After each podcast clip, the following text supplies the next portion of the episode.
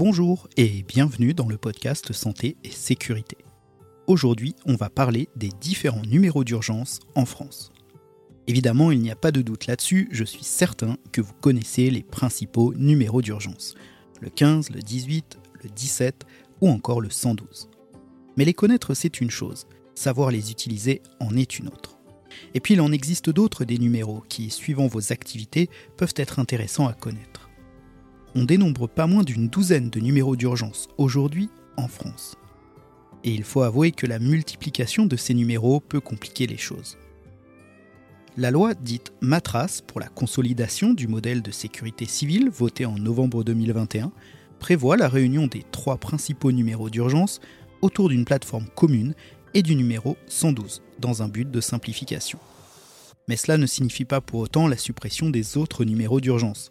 En effet, deux autres plateformes seront testées d'après la loi Matras. L'une comprend le 15 et le 18, l'autre rassemble de manière autonome d'un côté le regroupement du 15 et de la permanence des soins, et de l'autre les pompiers, les policiers et les gendarmes. Cette expérimentation devait commencer début 2022, mais pour l'heure, nous n'avons aucune info de l'avancée de celle-ci. Allez, passons maintenant en revue ces différents numéros d'urgence.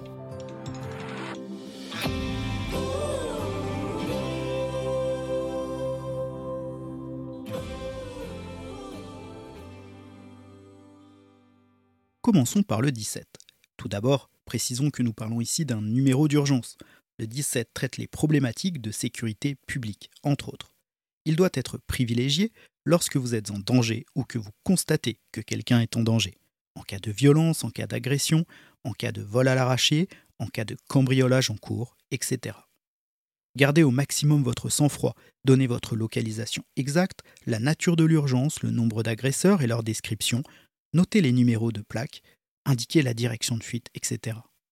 En cas d'appel non urgent, pour signaler un fait à la police, par exemple, qui ne nécessite pas leur intervention immédiate, il est préférable de contacter le commissariat de police ou la brigade de gendarmerie le plus proche des lieux des faits ou de votre résidence.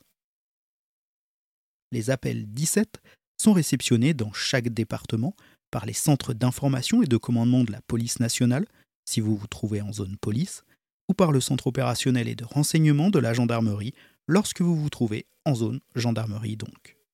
Mais pour le requérant, tout cela est totalement transparent. En situation d'urgence, faites le 17 et un policier ou un gendarme vous répondra, traitera votre appel et vous enverra, si nécessaire, la patrouille de police ou de gendarmerie la plus adaptée. L'appel par le 17 était jusqu'à présent le principal moyen de joindre les forces de l'ordre en cas d'urgence. Le ministère de l'Intérieur vient de mettre en place une nouvelle application smartphone qui s'appelle Ma Sécurité. Elle est disponible gratuitement sur toutes les plateformes de téléchargement. Elle permet d'entrer en contact par chat avec un gendarme ou un policier 24 heures sur 24 et 7 jours sur 7. Cette application oriente aussi ses utilisateurs vers des informations et des services comme la pré-plainte et le signalement en ligne, la plateforme de signalement des points de deal, les plateformes de démarche administrative en ligne, les numéros d'urgence, des conseils de sécurité et de prévention, et enfin une cartographie des points d'accueil, des commissariats et des brigades de gendarmerie à proximité d'un lieu indiqué, ainsi que leurs coordonnées et horaires d'ouverture. L'application peut aussi envoyer des notifications sur des thèmes sélectionnés, comme le signalement d'un accident de la route ou des informations pour la prévention des cambriolages, si vous avez activé cette fonction. Développons maintenant le numéro au logo rouge, celui des sapeurs-pompiers le 18. Le 18 traite des problématiques de sécurité civile. Vous pouvez donc les appeler en cas d'incendie, en cas d'accident de la route, en cas de fuite de gaz, pour signaler de manière générale toute situation à risque pour les biens ou les personnes, comme un objet menaçant de tomber d'un toit, par exemple, un risque d'effondrement ou une pollution. Et vous allez me dire, si je ne me sens pas bien, si je fais un malaise, si je suis blessé. Alors, en effet, les pompiers disposent d'ambulances. Mais pour tous ces motifs, n'appelez pas le 18, vous pourriez perdre du temps. Pour ces motifs, faites le 15. Pourquoi? Eh bien, si les pompiers sont des secouristes et ont des ambulances, ils n'ont pas les compétences pour traiter un appel, une demande de secours à vocation médicale, si je puis dire. Si vous faites le 18 pour ce genre de motif, l'opérateur du 18 va vous demander votre adresse, il va vous demander d'expliquer votre situation pour caractériser votre urgence. Et lorsqu'il se rendra compte que votre demande est médicale, il sera dans l'obligation de vous transférer au 15, à qui vous devrez tout répéter. Et c'est le SAMU qui décidera s'il est nécessaire ou pas de vous envoyer une équipe de pompiers, ou plutôt une équipe médicale. Bref, vous le voyez, c'est une perte de temps. Cela dit, précisons quand même que si votre demande de secours concerne une urgence vitale, comme une hémorragie, un arrêt cardiaque, évidemment, l'opérateur 18 a toute latitude pour vous envoyer les secours, et bien heureusement. Dernière précision, dans certains départements français, une plateforme commune 15, 18, 112 est mise en place. C'est le cas des Vosges, par exemple, comme nous l'expliquait le docteur FX Moronval dans notre épisode 13. Faisons un peu d'histoire. Savez-vous comment les pompiers nomment leurs ambulances?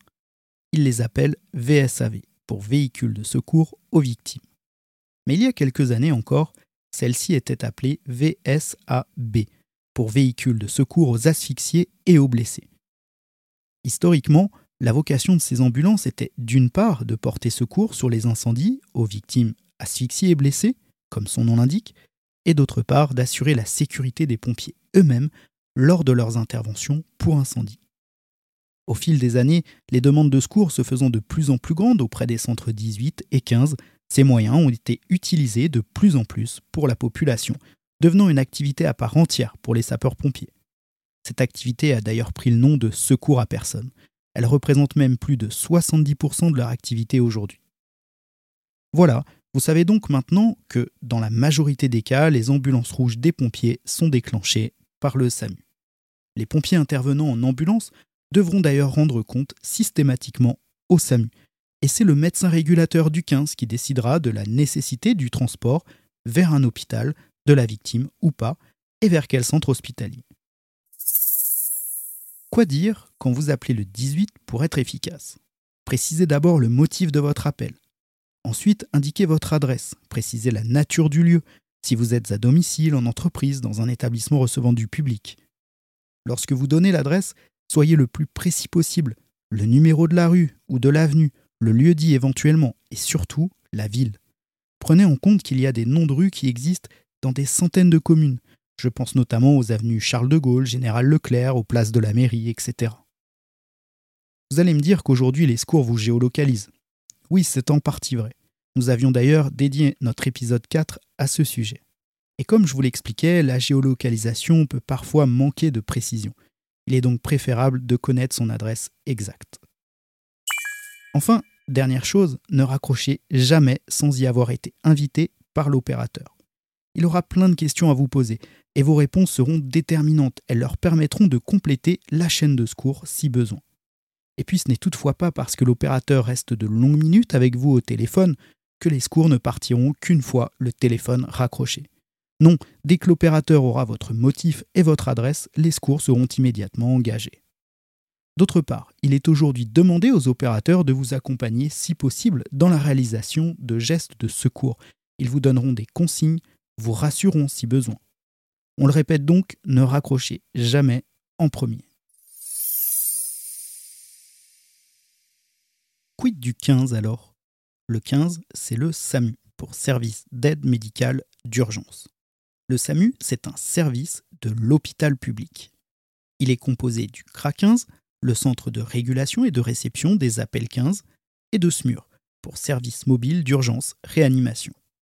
On parle aussi d'UMH, pour unité mobile hospitalière. Enfin, le SAMU comprend aussi le CESU, le centre d'enseignement en soins d'urgence. Je vous renvoie à notre épisode 1 pour en savoir un peu plus sur le CESU. C'est donc la plateforme CRA15 de votre département qui vous répond quand vous faites le 15.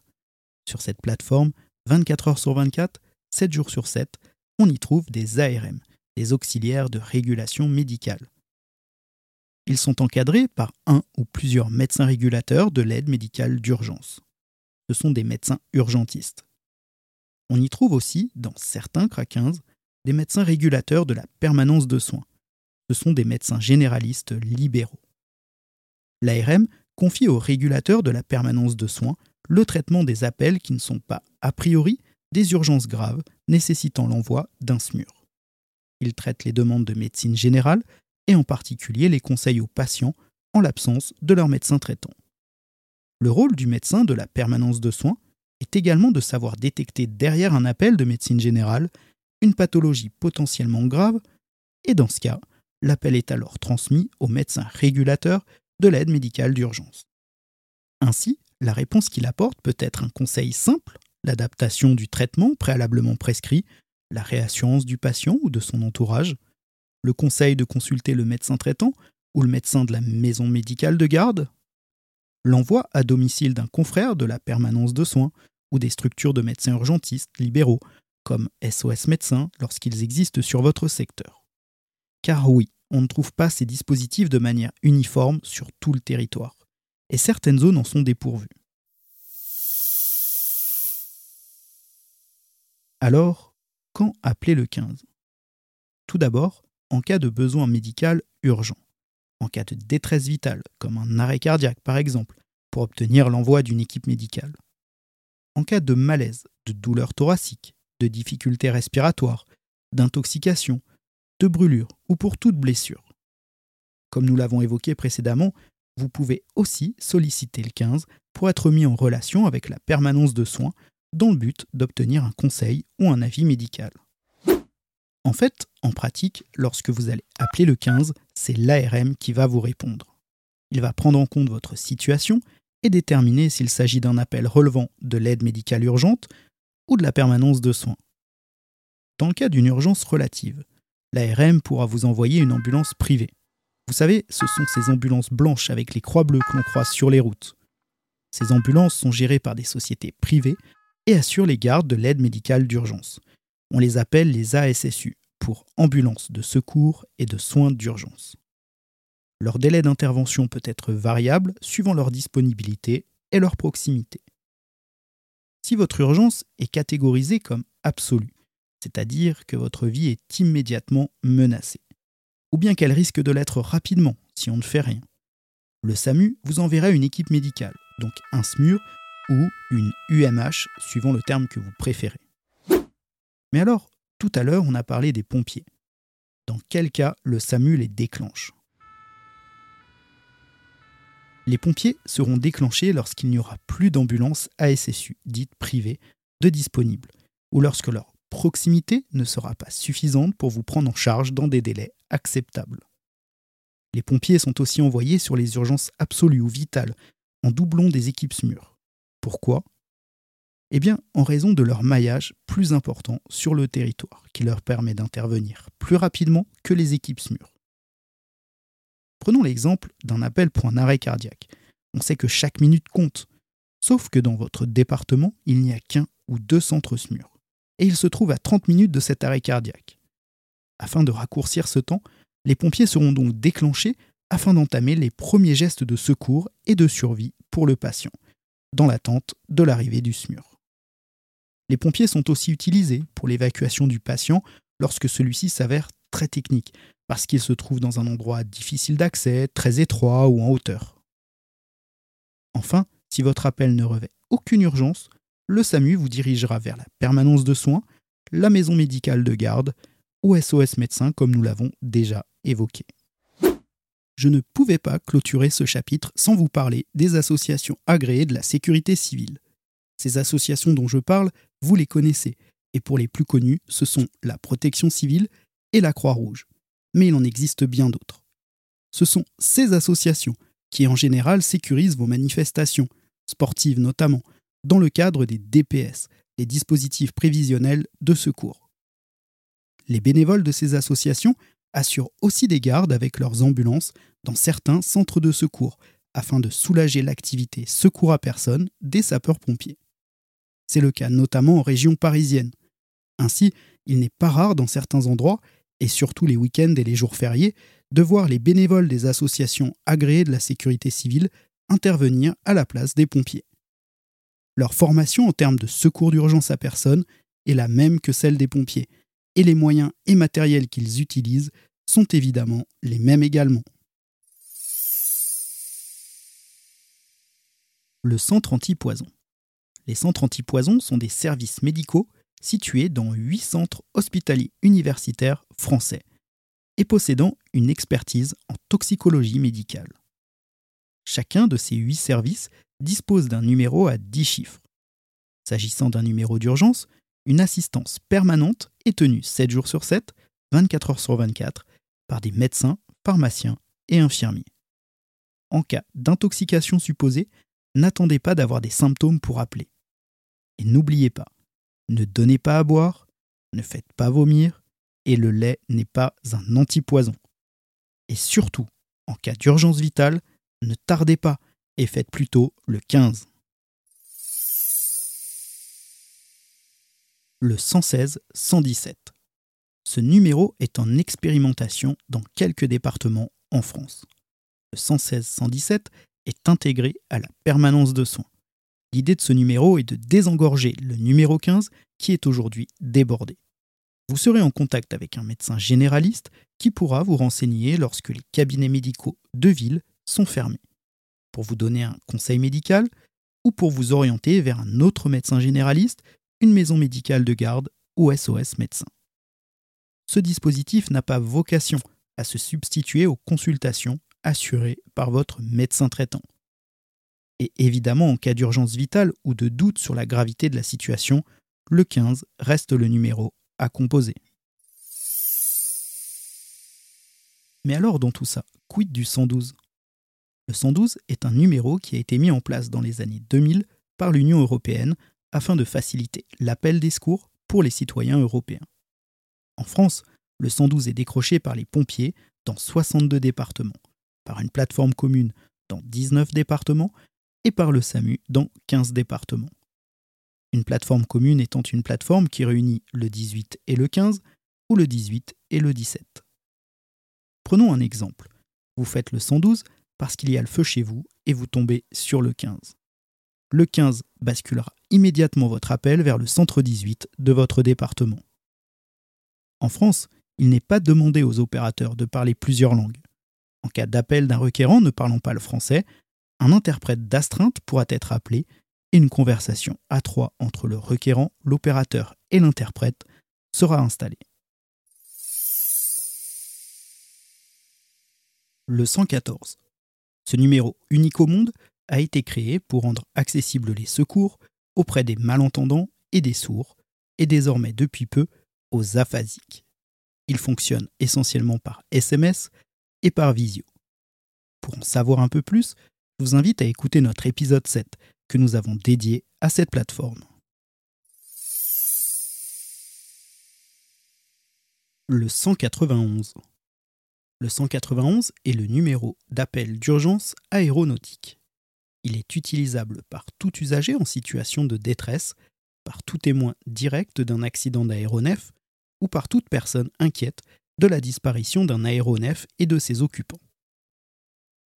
Le 191 est un numéro d'appel gratuit, utilisable 24 heures sur 24, 7 jours sur 7, depuis un téléphone fixe ou un portable, et il est destiné exclusivement au traitement des appels d'urgence aéronautiques.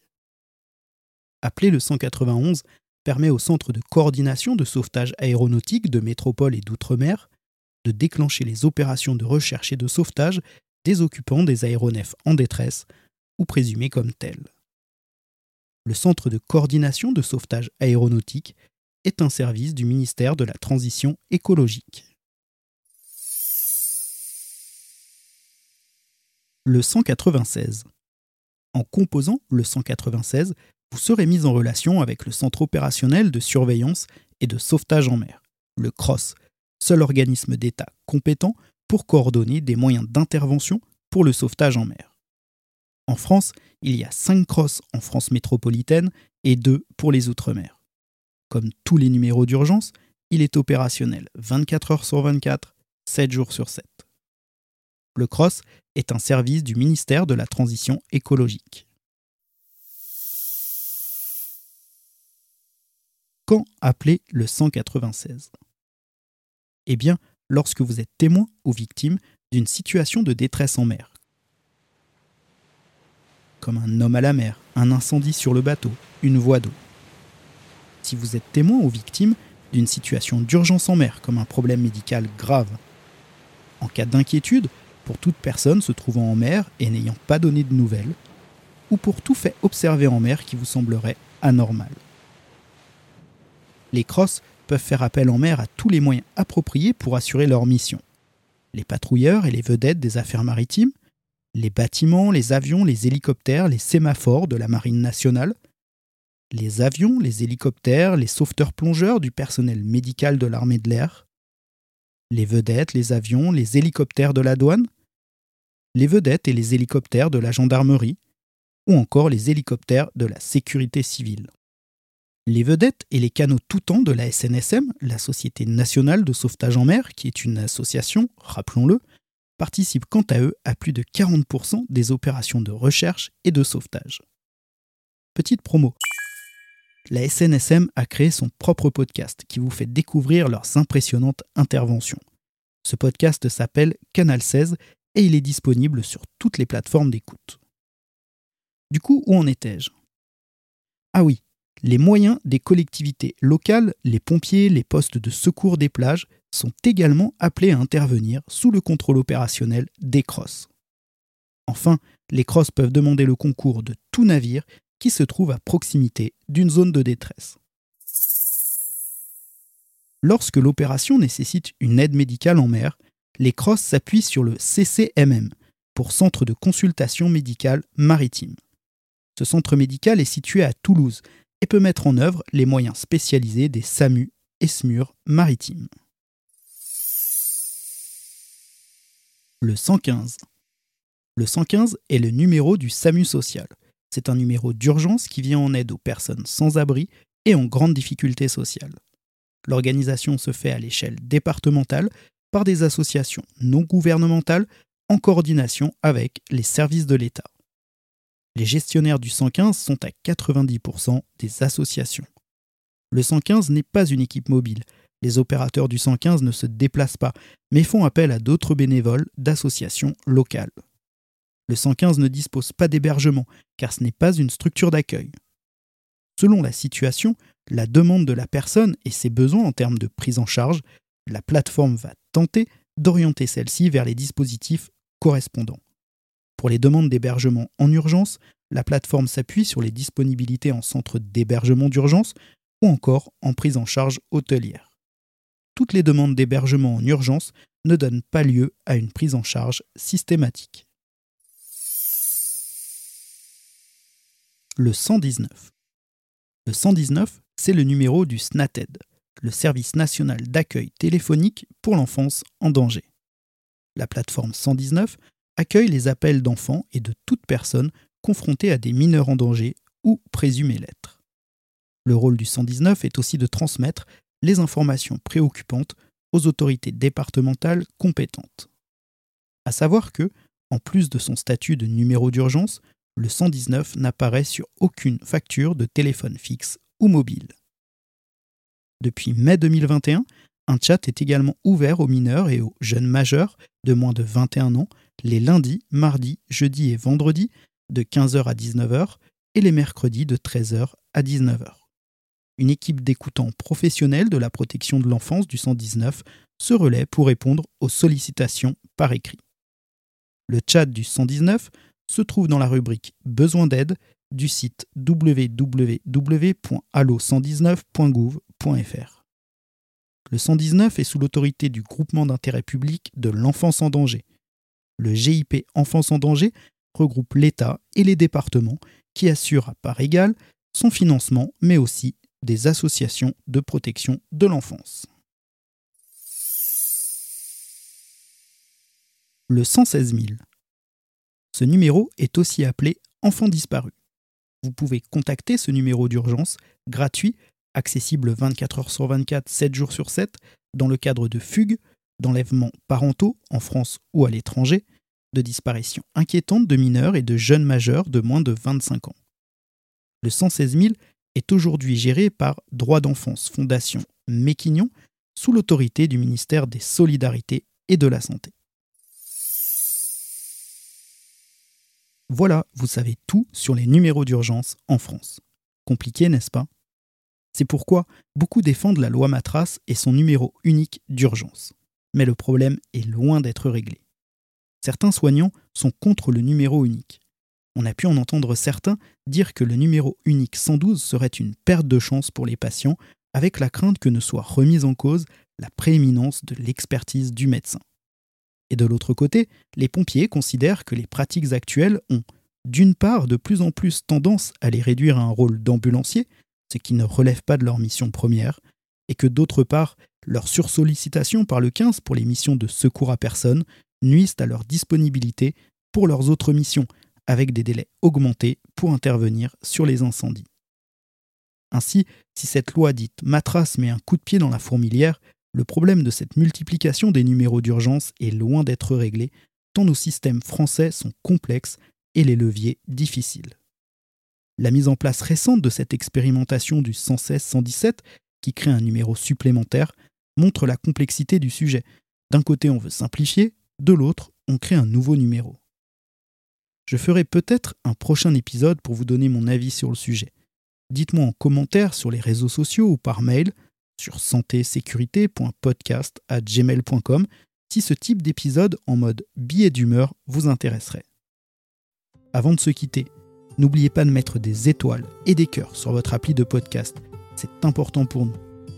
Ah oui, et n'oubliez pas que, comme d'habitude, on vous met tout un tas de ressources en description.